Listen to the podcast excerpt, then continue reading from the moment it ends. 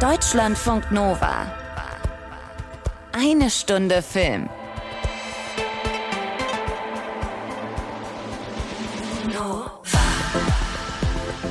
Du und ich.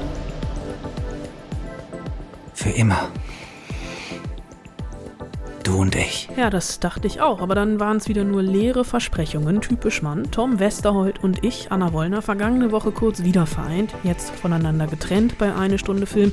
Zum Glück nicht für immer. Tom ist natürlich im wohlverdienten Urlaub. Ich bin zu Hause geblieben im verregneten Berlin und habe adäquaten Ersatz besorgt. Olivia Wilde und Charlie Hübner. Don't Worry, Darling und Mittagsstunde. Also Tom hat Charlie Hübner und Mittagsstunde für euch dagelassen, quasi als vorzeitiges Urlaubsmitbringsel. Ich habe nach dem ganzen Drama, was wir letzte Woche schon aufgedröselt haben, um Don't Worry, Darling, Hashtag Spuckgate und Co. endlich mit Olivia Wilde geredet und zwar wirklich nur über den Film und ihre Karriere als Regisseurin. Der Film ist ab Donnerstag im Kino Kino und ich würde sagen, damit fangen wir dann auch direkt mal an. Victory ist sicher und geschützt. Hier können Sie das Leben leben, das Sie verdienen. Wir alle können das Leben leben. Willkommen im Victory-Projekt einer 50er Jahre Retortenstadt, irgendwo zwischen Pleasantville, die Frauen von Stepford und Truman Show. So die perfekte amerikanische Einfamilienhauskulisse mit Wendehammer am Rande einer Wüste. Florence Pugh spielt Alice, die wirklich perfekte Hausfrau im Petticoat-Kleid mit weißer Spitzenrüschenschürze. All ihr Ehefrauen. Wir Männer verlangen viel von euch.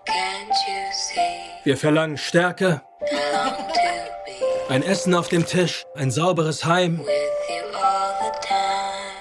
und vor allem Verschwiegenheit. Jungs und ihr Spielzeug. Immerhin sind sie beschäftigt. Denn dieses Victory-Projekt ist, und da sind wir beim ersten Dilemma des Films, beziehungsweise meinem ersten Dilemma, denn je weniger über den Film wisst, desto besser ist das Guckvergnügen, ein Top-Secret-Projekt. So Top-Secret, dass selbst die Frauen nicht wissen, wo ihre Männer jeden Morgen mit ihren blank polierten Sportkarossen überhaupt hinfahren. Was glaubt ihr? Was machen sie wirklich da draußen? Was meinst du? Das Einzige, was sie von uns verlangen, ist, dass wir hier bleiben. Wo es sicher ist. Es scheint wirklich das perfekte Leben zu sein, das die Frauen haben. Eine ausreichende Menge Geld, um zu shoppen, nette Nachbarinnen, nette Ehemänner, Cocktailpartys, Poolpartys, alles wie im 50er-Jahre-Paradies. Einen Haken, den gibt's allerdings. Sie dürfen das Projekt nicht verlassen, also nicht in die Wüste, um mal rauszukommen. Eine Nachbarin, die das probiert hat, die ist mit Psychosen zurückgekommen und redet die ganze Zeit von einem roten Flugzeug. Allerdings merkt Alice ziemlich bald, dass diese Idylle Risse hat. Es gibt zum Beispiel nur drei Kennenlerngeschichten, die sich alle Paare beim Dinner erzählen. Und da wird sie dann irgendwann, verständlicherweise, hellhörig. Violet, wo hast du Bill kennengelernt? Das war in einem Zug. Nach Boston. Dein Ticket fiel runter und er bückte sich, hob es auf und gab es dir, richtig? Was dieser Film wirklich ist, also Don't Worry Darling, ein Fest für die Augen. Denn Olivia Wilde hat ein absolutes Gespür für die Ausstattung, für die Kostüme, für diese 50er Jahre Reihenhausstimmung, in dem wirklich jedes Kristallglas, aus dem die Männer abends ihren äh, Whisky, Gin oder was auch immer trinken, in der Kamera funkelt. Selbst das Wäscheaufhängen sieht hier gnadenlos schön aus. Allerdings merkt nicht nur Alice, dass hier irgendwas nicht stimmt, sondern auch wir beim Gucken grandios erstmal über die Tonspur, die dann doch auch mal zu dissonant ist, zu schräg, um harmonisch zu sein. Und das merkt eben Alice auch, als sie der Nachbarin mit der Psychose zuhört, als einzige. Alle tun so, als wäre ich verrückt. Aber ich bin nicht verrückt. Unser gemeinsames Leben. Das können wir verlieren.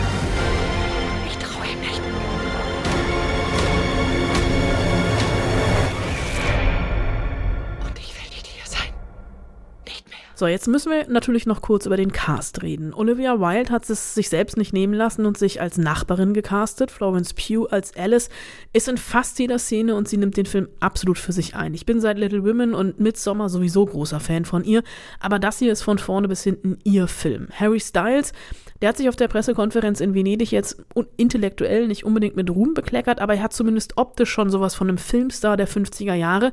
Deswegen passt er hier auch rein in die Rolle des Gatten Jack, der so perfekt ist, dass er Teil einer perfekten Welt sein muss. Shia LaBeouf kann ich mir da, um ehrlich zu sein, null vorstellen. Also so viel noch zum Castingwechsel, da hat Olivia Wilde wirklich alles richtig gemacht. Vor allem in einer Tanzszene auf der Bühne, da ist er ganz bei sich selbst. Nicht zu vergessen auch Chris Pine als schmieriger Victory-Projekt-Guru, der auch perfekt reinpasst. Und jetzt würde ich eigentlich noch noch gern über den Twist reden, das Ende, aber das mache ich natürlich nicht. Ich sage nur so viel. Olivia Wilde hat mit mal mehr, mal weniger subtilem Psychohorror einen Kommentar auf die Situation von Frauen in Amerika gemacht, damals und heute. Das ist eine Art feministischer Psychothriller, bei dem ich beim Gucken ziemlich viel Spaß hatte und über dessen Ende ich danach in Venedig nach der Pressevorführung kurz vor der Weltpremiere mit meiner Mitbewohnerin wirklich den ein oder anderen Spritz habe äh, trinken müssen, um das auszudiskutieren.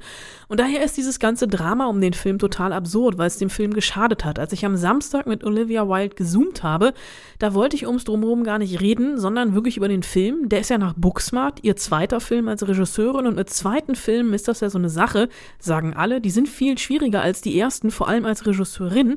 Und deswegen wollte ich von ihr auch erstmal wissen, warum das so ist. I think that female directors are often not given a second chance as easily as our male colleagues. And I'm particularly lucky to have had a second chance here because my first film though critically well reviewed uh, in terms of box office, was not a smash success. And I think often for women, that often does not yield a second opportunity. I think, you know, it is. Uh, it's true that there's been a lot of progress for female directors in the last couple of years, but I think that where you often see the difference is in terms of a second film, and and even beyond that, hopefully getting a chance at a third. So I feel very fortunate that I was able to make Don't Worry Darling in the way that I wanted to, you know, with the cast I wanted to, at the budget level that I wanted to. I think it's pretty rare for a female director to have that opportunity. Talking about Don't Worry, Darling, what was it in the first place that attracted you to the story? I, I was attracted to the story because I'm interested in, in stories about women who have been um, who have asked interesting questions and been dismissed as being crazy. I think throughout history we see that so often. Uh, you know, hysteria is an easy way to dismiss a woman asking a challenging question, and I loved that the the story allowed for a quite nuanced and complex political dis- discussion disguised as entertaining science fiction, and it was an opportunity for me as a filmmaker to uh, have a lot of fun creating a world in terms of cinematography, production design, costume design, sound, all the ingredients that make filmmaking fun, while at the same time hopefully provoking interesting discussions about a topic that I personally find really interesting. Creating uh, this world, this perfect 50s setting, when I saw the film back in Venice, I wanted to, to move there in a way.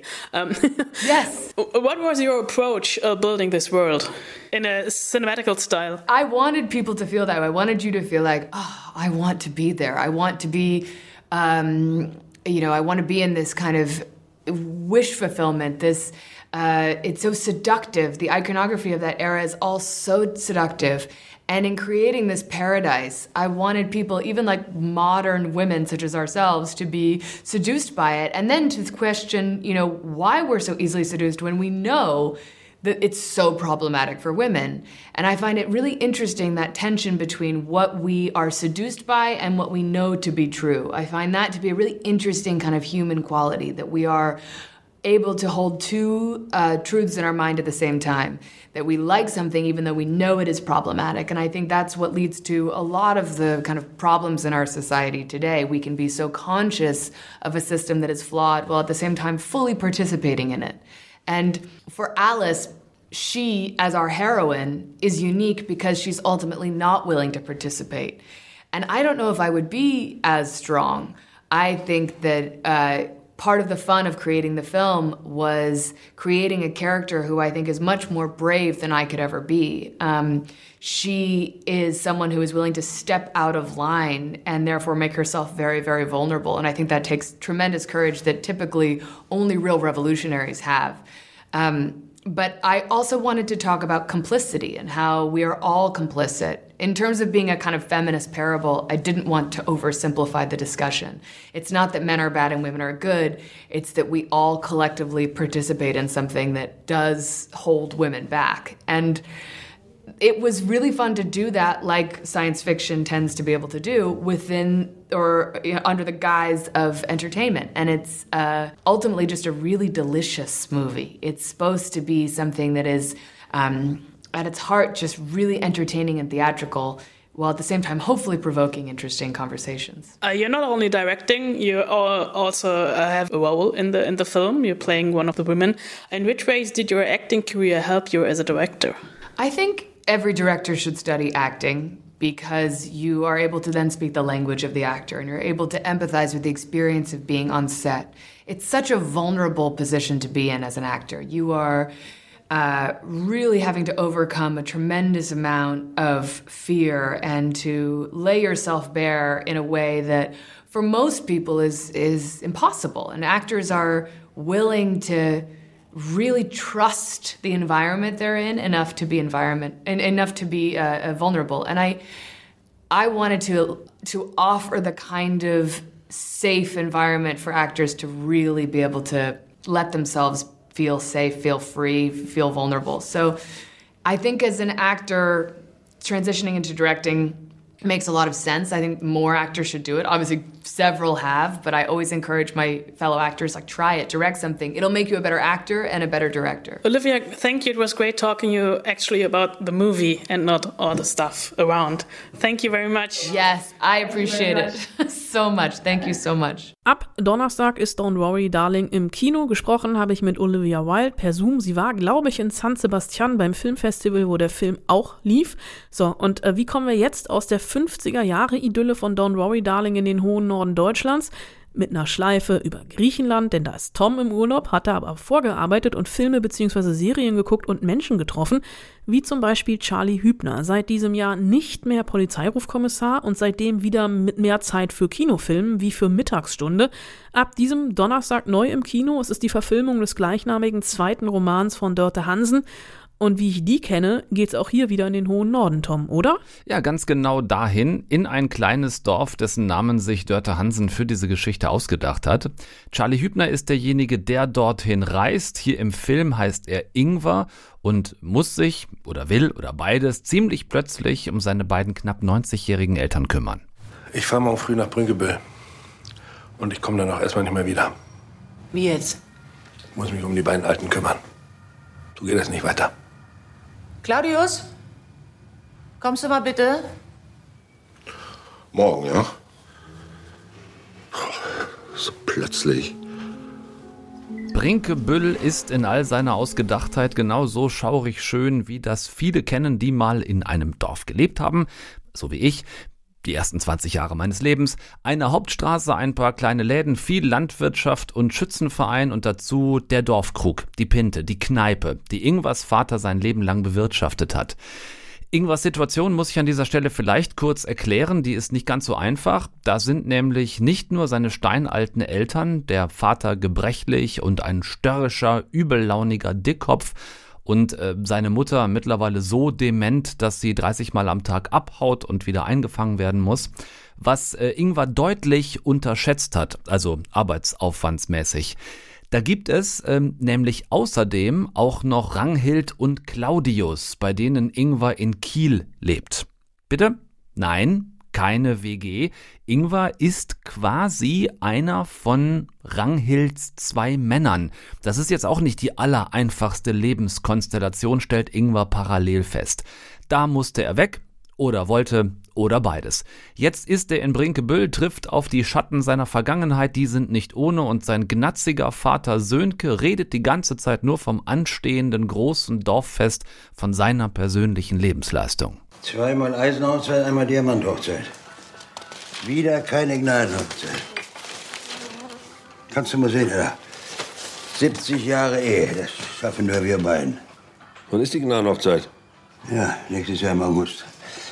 So lange müssen wir noch durchhalten, Ella und ich. Aber das Fest lassen wir uns nicht entgehen, wa, Ella? Gnadenhochzeit, das klingt doch schon nach großer Romanze und Lebensliebe. Und auch das ist so ein Dorfding. Es wird sich an Events, an Jubiläen, an dem hochgezogen, was man im Leben so ausgehalten, erduldet, ertragen hat. Und wenn's wie hier nur die eigene Ehe ist, mit einer mittlerweile ebenso steinalten Frau wie man selbst ist, hinter deren Demenz sich auch eine Art Sehnsucht nach Vergessen zu verbergen scheint. Und auch was die Verbindung aus Vater und Sohn angeht, also Sönke und Ingwer, gab es eine ganze Menge auszuhalten. Ich mag da jetzt nichts weiter spoilern, nicht alle haben Dörte Hansens Romane gelesen, aber Ingwer steckt plötzlich tiefer wieder in seiner eigenen Dorfherkunft, als ihm lieb wäre. Gab ja Gründe, warum er damals zum Studium von Brinkebüll nach Kiel gezogen war und nie zurückkam. Zumindest bis jetzt nicht. Dörte Hansens Bücher liebe ich, empfehle gleich gerne noch Altes Land von ihr hinten dran, ihren ersten Roman. Wer den nicht gelesen hat, bitte nachholen. Und dieses zweite hier jetzt, Mittagsstunde, hat dann auch niemand Geringeres als Lars Jessen verfilmt. Von dem sind Dorfpunks und Fraktus von Rocco Schamoni und Heinz Strunk, also die alte Studio Braunschule, da ahnt ihr den ungefähren Ton des Films. Ich weiß nicht, ob die hundertprozentigen Stadtkinder unter euch was mit diesem Film anfangen können. Für uns Dorfproleten, wie ich einer bin, ähm, ist das wirklich einfach nur ein tiefes Donnergrollen aus den Untiefen und Schatten der eigenen Seele. Wenn ihr Betonzöglinge also wissen wollt, wie sich der Matsch und die Kuhfladen unter unseren Füßen angefühlt haben, dann guckt euch äh, diese Art Filme an, ganz speziell äh, diesen hier und gebt euch einen wieder mal unfassbar tollen Charlie Hübner, der ja selber auch so ein Dorfkind ist. Umgeben ist er von weiteren großartigen Kolleginnen und Kollegen in einer Story mit mindestens, ich glaube, ich habe vier Layer gezählt, vielleicht sind es sogar fünf über Herkunft, Vorbestimmung, Flucht vor der eigenen Vergangenheit und der damit verbundenen Ausweglosigkeit. Mittagsstunde seht ihr ab Donnerstag im Kino und was mir Charlie Hübner darüber erzählt hat, hört ihr jetzt. Ich grüße dich, mein Lieber. Alles gut? Ja. Du siehst aus, als ob du schon irgendwie einen Stiefel hinter dir hast heute. Ja, alles gut, alles prima. Geht's dir auch gut, Tom? Ja, alles fein soweit. Ähm, ein bisschen warm, bei euch wahrscheinlich ähnlich. Ich habe gestern meinen Film geschnitten, äh, meinen Filmschnitt gesehen und da sind die Hauptdarsteller laufen am Anfang des Films so eine Straße lang und ich, das haben wir im März gedreht und das war so einer dieser letzten Tage in Berlin, wo es so drei Grad waren und nass.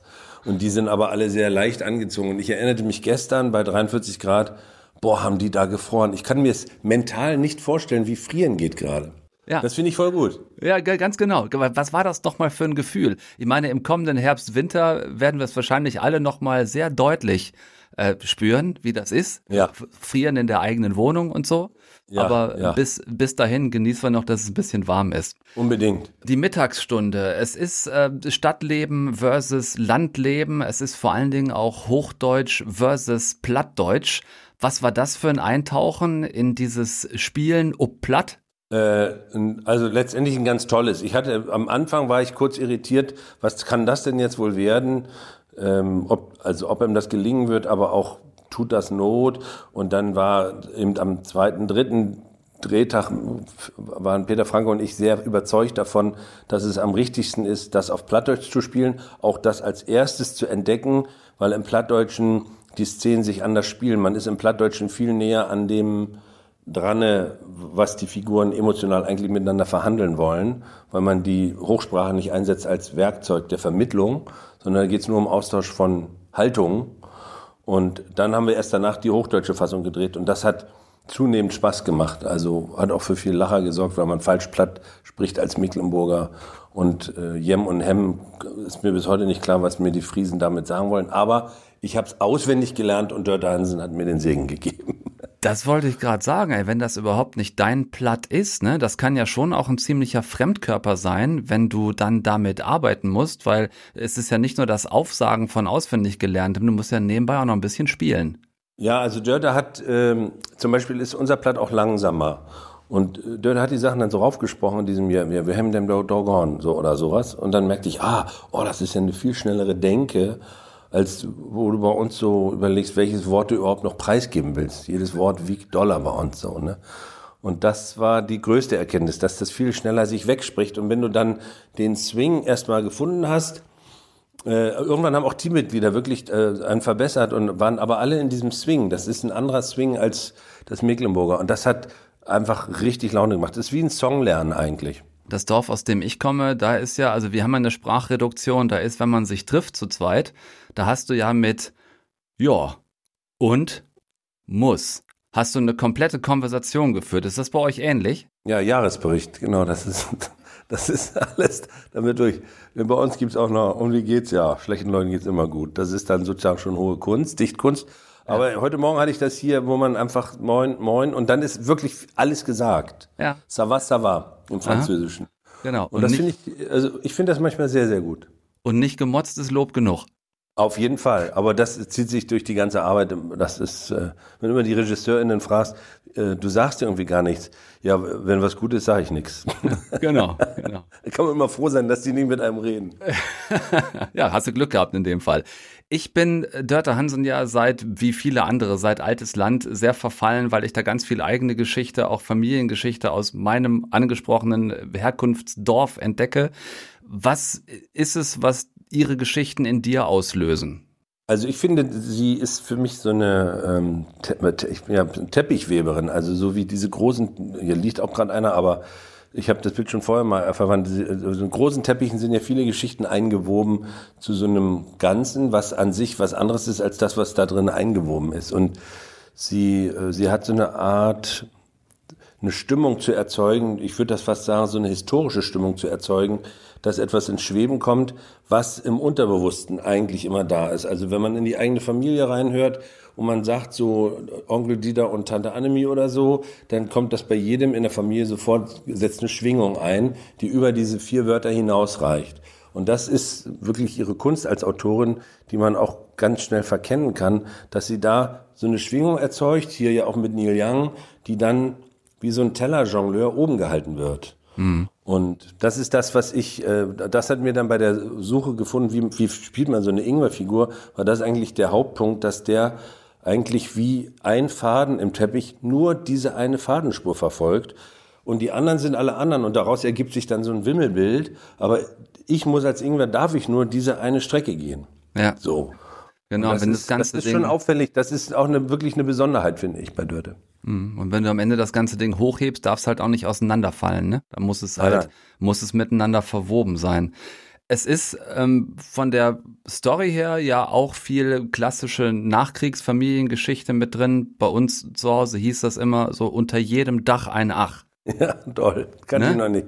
Guter Satz. Ja, unter jedem Dach ein Ach und auch immer so ein bisschen die, äh, ich nenne es jetzt einfach mal Schuldfrage, die sich so durchzieht, ne, die ja auch viel ähm, gestellt wird.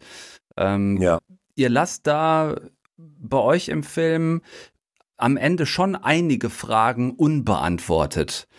Ist das was, was du eher magst oder wo du dich auch, sag ich mal, erst mit anfreunden musst? Na, wenn ich jetzt sagen würde, das ist ein Dokumentarepos, würde ich sagen, das finde ich nicht in Ordnung. Aber es ist eben ein fiktionaler, also schon der Roman ist ja fiktional. Und was eben, finde ich, dort sehr gut gelingt, ist diese Verwerfung. Ich bin ja nur sehr ostdeutsch geprägt, auch in den Erzählungen über die Nachkriegszeit und vieles, wie sie es in die Schwingung bringt, von der ich gerade sprach. Also da geht einer, kämpft fürs Vaterland in Russland, tötet Menschen, tötet junge Männer, die so alt sind wie er. In Abwesenheit ist seine Frau verliebt und es entsteht ein Kind. Das musst du alles für dich behalten, weil es gibt keinen Kodex, wie man sogenannte Fehltritte äh, moralisch gut in der Gesellschaft ausgewertet kriegt. Also wird, wird sich fürs Schweigen entschieden. Das kann man eher am besten auf dem Lande. Und so geht das dann weiter. Dann ist das Kind ähm, seltsam. Es ist nicht, was ist nicht uniformiert, funktioniert nicht in der Dorfgemeinschaft, sondern die hat einen ganz eigenen intuitiven Blick auf die Welt. Also zweiter Punkt, Scham, wird auch totgeschwiegen. Die Liebschaft zum Lehrer, das wissen wir als, wissen wir Zuschauer, aber alle anderen im Dorf vielleicht.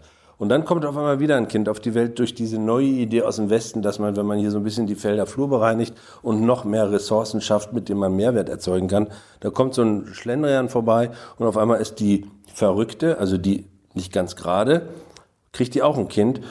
Ach, schwierig, das kriegen wir auch nicht kommuniziert. Dritte Schweigeberg. Und diese drei Schweigeberge, die liegen auf den Schultern von diesem Kind, was keinen Ansprechpartner in seinem Alter hat, außer diesen Heiko, der aber nicht mal auf dem Pferd steigen kann.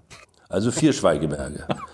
So, und das ist sozusagen die Last, die Ingvar Feddersen, ein Wunder, dass der überhaupt noch Feddersen heißt. Eigentlich müsste er Tonnensen Grad heißen Ja, so. ganz genau. Ja, diese ganzen äh, existenziellen Fragen, mit denen irgendwas sich dann auseinandersetzen muss, irgendwie das Ganze, wer bin ich eigentlich, wo komme ich her und, und wenn ich irgendwo herkomme, wo, wo gehöre ich dann hin? Wie, wie definierst du das für dich, diesen ganzen Begriff Heimat, äh, Zuhause, Herkunft? Ich merke immer wieder, dass ich da selber viel rumgereist, einige Probleme mit habe, das irgendwie zu definieren. Also ich habe, ich merke, dass ich mit dem Wort, dass das Wort Heimat für mich zu, zu belastet ist äh, durch tausend Interpretationen von allen Ecken. Ich habe es dann für mich immer so, ja, das hat irgendwas mit Heim zu tun. Also Heim, was ist Heim? Heim ist ein Haus, wohlig und so. Und Herkunft ist für mich natürlich ganz klar, dass ich, ich kann jetzt meine Mecklenburger Herkunft nicht leugnen, will ich auch gar nicht, weil umso älter ich werde, umso mehr macht sie mir auch Spaß. Das liegt aber nur daran, weil ich eben auch lange weg war. Und dann, äh, dann ist das wie so ein, so ein angenehmer Boden, der einem urvertraut erscheint und der einem auch nicht sauer wird, wenn man mal eine Weile weg ist und dann wieder zurückkommt. Das ist aber vor allem eher die Atmosphäre, sage ich jetzt mal. So im Konkreten ist es immer die Begegnung mit den einzelnen Menschen und da ist, äh, kann ich jetzt bei mir, die kleine Scholle, von der ich da komme, das ist alles fein. Also das sind alles offene, gute Leute. Ähm, da habe ich jetzt für mich einen, einen guten Gang, aber ich würde trotzdem das Wort Heimat meinen. Ich finde, Herkunft ist, damit kann ich mehr anfangen. Wo komme ich her? Da komme ich her. Da komme ich auch wirklich her. Und alles andere ist äh, überinterpretiert und kann auch schnell ideologisiert werden und so. Ja. Eine Familie, wenn man sie so nennen möchte oder darf, äh, hast du verlassen Anfang des Jahres nach äh, 24 äh, Polizeiruffilmen als Sascha Bukow ist Schluss gewesen. Ich glaube, ich habe sie wirklich alle 24 gesehen. Äh, das ist für uns Bukow-Fans natürlich kacke, aber für dich war tatsächlich einfach mal Zeit, das Kapitel zu beenden? Ja, also die Entscheidung ist ja schon vier Jahre alt und das drüber nachdenken sogar sieben und äh, ich hatte das von Anfang an immer überlegt, will man das jetzt einfach immer laufen lassen oder ich glaube, dass so eine Figur in so einer Reihe in Deutschland, das, also ich hatte immer das Gefühl, man muss die gut im Auge behalten. Das ist dann eben so ein Baby, was mir, mir auch wichtig blieb, dass ich mich um den Charakter kümmere. Und irgendwann merkte ich, dass sich das alles, der wurde wie so ein Schatten über allem, so im, im Alltag auf der Straße dass äh, man von echten Polizisten als Kollege angesprochen wird, bis hin, dass eben RegisseurInnen immer sagen, mach doch einfach den Buch auf und so Sätze. Und ich merkte, das wird der Figur nicht gerecht. Das ist auch nicht das, was mich selber über die nächsten 20 Jahre noch reizen würde in der Arbeit. Und wir sind sehr weit gekommen mit dem, was wir da in Rostock gesucht haben. Wir durften da auch weite Wege gehen. Und dann gibt's ja einfach diesen dollen Satz, Philipp Lahm, Per Mertesacker, wenn es am schönsten ist, soll man gehen. Und dann habe ich gedacht, das probiere ich jetzt auch mal. Was machst du mit der vielen freien Zeit jetzt? Ich meine, ihr habt auch äh, zwei Filme pro Jahr gedreht, ne? Ja, ich habe äh, andere Sachen gedreht. jetzt Mittagsstunde, dann kommt der Stille Trabanten im Dezember von Thomas Stuber, der neue Film. Ja. Und ähm, jetzt haben wir Wacken angefangen. Ich habe meinen eigenen ersten Kinofilm gedreht, Sophia, der Tod und ich, nach dem Buch von T.S. Uhlmann. Sehr gespannt hab, drauf. Ja, habe das Motorhead-Buch geschrieben. Also langweilig wird mir ja eh nicht. Ansonsten sitze ich in Buchenwald in Mecklenburg. Ja. Ich, ich wünsche dir gute Erholung, freue mich auf alles, was da kommt mit dir, vor allem natürlich auch auf deinen Film. Jetzt ab Donnerstag geht ihr bitte erstmal in Mittagsstunde, schaut euch da Charlie Hübner an. Ich danke dir sehr herzlich für den erneuten Besuch in eine Stunde Film. Es wurde Zeit, drei Jahre ist es her, ich habe nachgeguckt. Stimmt, drei Jahre. Ich danke dir sehr. Bis bald, mein Lieber.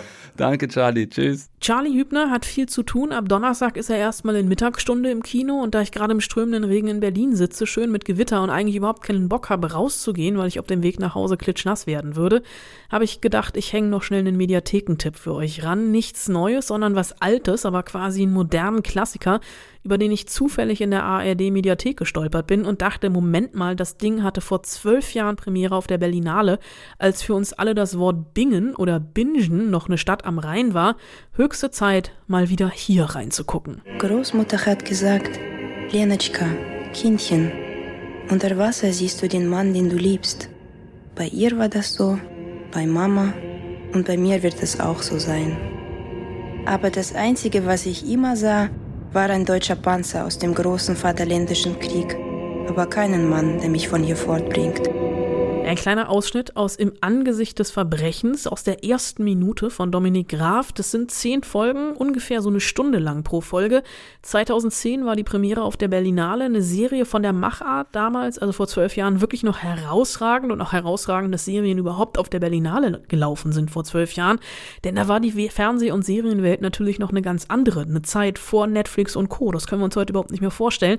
Es gab ein paar Leuchtturmserien und das war's. Und Dominik Graf hat damals wirklich eine Debatte ausgelöst, denn die Erstausstrahlung im linearen Fernsehen, die blieb hinter den Erwartungen zurück und die Diskussion, ob die Zuschauenden mit Qualitätsserien vielleicht überfordert seien zur Primetime, beherrschte damals tatsächlich ein paar Wochen die Feuilletons, eine Diskussion, über die wir heute natürlich nur schmunzeln können, aber im Angesicht des Verbrechens war für seine Zeit damals wirklich State of the Art und ist es auch heute noch. Also kurz zur Erinnerung, das ist eine absolut komplexe Krimiserie in Berlin über Mafia und Polizeiverstrickungen. Drei Haupthandlungsstränge werden nach und nach behutsam zueinander geführt.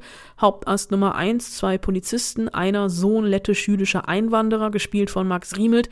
Die Russen oder besser gesagt die Russen-Mafia bilden Handlungsstrang Nummer zwei und mittendrin in diesem Kampf zwischen Mafia-Clans und der Polizei sind zwei ukrainische Prostituierte. Neu war damals wirklich dieses epische Ausmaß. Zehn Folgen, komplex miteinander verwoben und Regisseur Dominik Graf und sein Drehbuchautor Rolf Basedow äh, schaffen es wirklich alle einzelnen Verästelungen in einen großen Zusammenhang zu stellen. Das Bemerkenswerte für damalige Verhältnisse, die Bilder waren wirklich großes Kino und sind es auch heute noch. Es gab Splitscreens, um noch mehr Handlung in noch weniger Zeit unterzubringen. Das gab es damals wirklich maximal bei 24 mit Kiefer Sutherland, aber nicht im deutschen Fernsehen. Und es waren damals in Anführungsstrichen unbekannte SchauspielerInnen, die mittlerweile aus der deutschen Film- und Serienlandschaft nicht mehr wegzudenken sind. Max Riemelt, den habe ich schon genannt, Ronald Zerfeld, Marie Bäumer, also Grund genug, diese Serie neu oder wieder zu entdecken. Ein echter Klassiker findet ihr in der ARD-Mediathek. Reingucken lohnt sich auf jeden Fall. Ein echter Klassiker ist natürlich auch eine Stunde Film, deswegen gibt es uns, beziehungsweise mich, nächste Woche wieder. Dann mit Blond, Anna de Armas, 1000 Zeilen, im Westen nichts Neues, Zac Efron und dem Film The Longest Beer Run und der neuen Sissy-Serie Die Kaiserin. Bis dahin, macht bitte keinen Blödsinn, passt auf euch auf, bleibt gesund, guckt nichts, was wir nicht auch gucken würden. Hauptsache es flimmert. Deutschlandfunk Nova. Eine Stunde Film. Jeden Dienstag neu. Auf deutschlandfunknova.de und überall, wo es Podcasts gibt. Deine Podcasts.